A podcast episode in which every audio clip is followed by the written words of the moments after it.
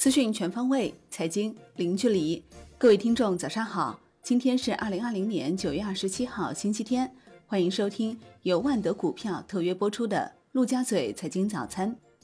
首先来看热点聚焦。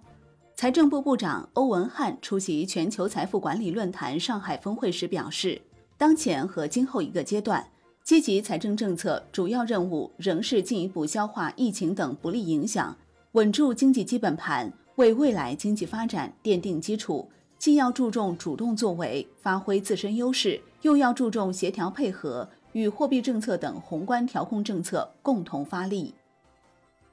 银保监会副主席曹宇透露。近期，银保监会正在制定的相关政策规定，银行理财方面正制定销售管理规则和流动性管理规则；保险资管方面正抓紧修订《保险资产管理公司管理暂行办法》，取消境内保险公司合计持股不低于百分之七十五的规定，鼓励外资发起和参与设立保险资产管理公司；信托业务方面正起草《资金信托管理暂行办法》等规则。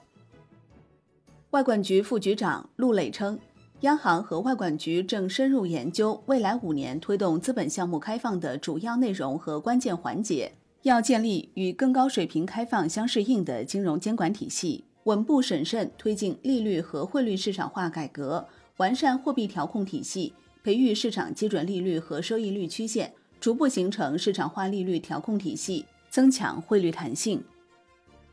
对于网上热传恒大集团恳求通过重组的文件，深深房 A 在互动平台表示，中国恒大九月二十四号晚已发布声明辟谣，公司及交易各方正在加强沟通，努力推进重组工作进程，重组相关信息以公司公告为准。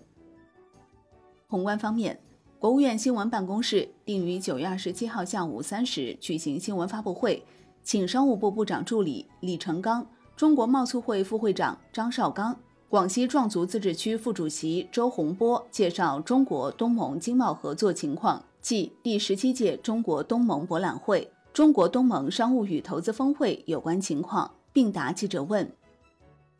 商务部表示，二零二零年全国消费促进月活动启动两周以来，一百七十九个重点城市已开展活动近两千场，我国消费市场持续恢复。商品消费快速增长，服务消费持续回暖。据第三方支付平台监测，活动前两周，全国商品消费和服务消费总额约一点九万亿元，环比增长百分之七点四。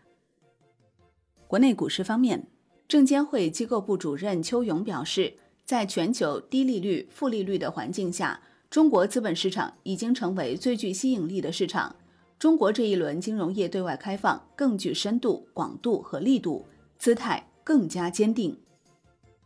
A 股知识付费第一股又进一步，思维造物披露招股说明书，在上市之前，思维造物已经进行五轮融资。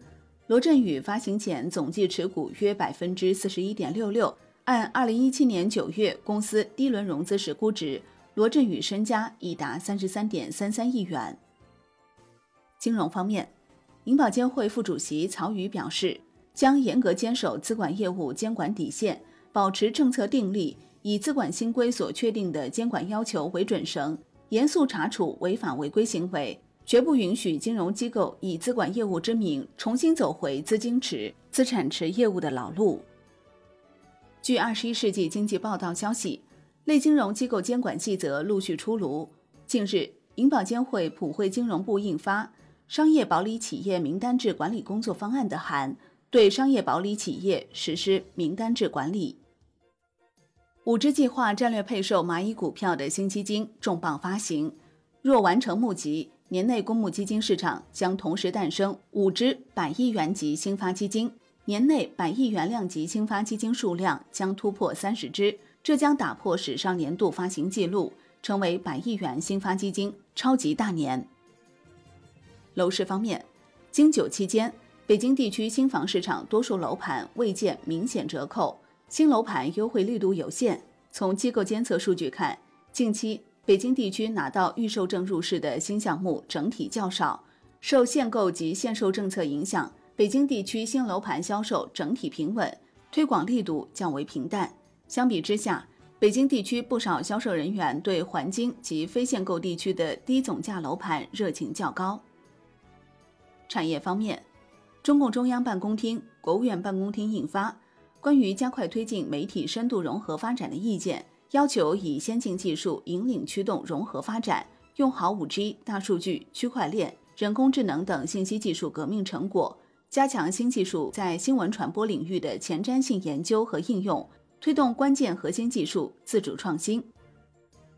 海关总署通报，从进口俄罗斯水产品外包装和产品样本中检出新冠病毒核酸阳性，对俄罗斯两艘渔船采取紧急预防性措施。猫眼电影票房数据显示，电影八百票房已达三十亿元，逼近《我不是药神》。继续位列中国电影市场影史票房榜第十名。海外方面，金砖国家开发银行副行长莱斯利·马斯多普指出，当前情况与零八年金融危机不同，这是有史以来第一次。全球许多国家政策利率都处于极低水平，虽然债务货币化或将对全球经济产生长期负面影响，但是短期来看，货币宽松是唯一有效应对之策。好的，以上就是今天陆家嘴财经早餐的精华内容，感谢您的收听。获取更多专业资讯，请打开万德股票 APP，也欢迎您关注转发哦。我是林欢，我们下期再见喽。